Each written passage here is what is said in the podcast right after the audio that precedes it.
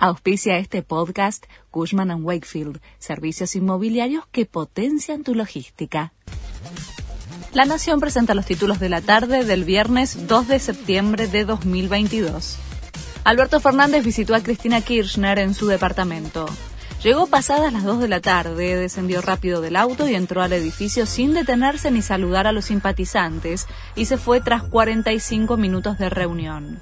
Esta mañana el mandatario había encabezado una reunión de gabinete en la Casa Rosada y convocó a una mesa de diálogo a distintos actores sociales para esta tarde. Secuestraron 100 balas en la casa del hombre que gatilló delante de Cristina Kirchner. Además, en el operativo ordenado por la jueza federal María Eugenia Capuchetti, se incautó una notebook. La causa está caratulada como intento de homicidio agravado y se espera la declaración indagatoria del acusado en las próximas horas. Los investigadores ya accedieron a la información del celular y buscan determinar si actuó solo.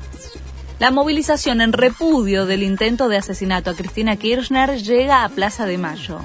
Organizaciones políticas, sociales, universitarias y de derechos humanos se movilizan en solidaridad con la vicepresidente. Esta mañana, en la reunión de gabinete, se acordó la participación de todos los ministros. Ya está armado el escenario donde será el acto principal, pero no están confirmados aún quiénes serán los oradores. Habló un amigo del atacante de Cristina Kirchner. Su intención era matarla. Lamentablemente no ensayó antes, dijo Mario, el amigo de Fernando Andrés Sabac Montiel, detenido desde anoche. Además reveló que hace 10 meses Sabac Montiel le contó que iba a comprar un arma y que el ataque de anoche era de esperar porque ya no tenía nada que perder.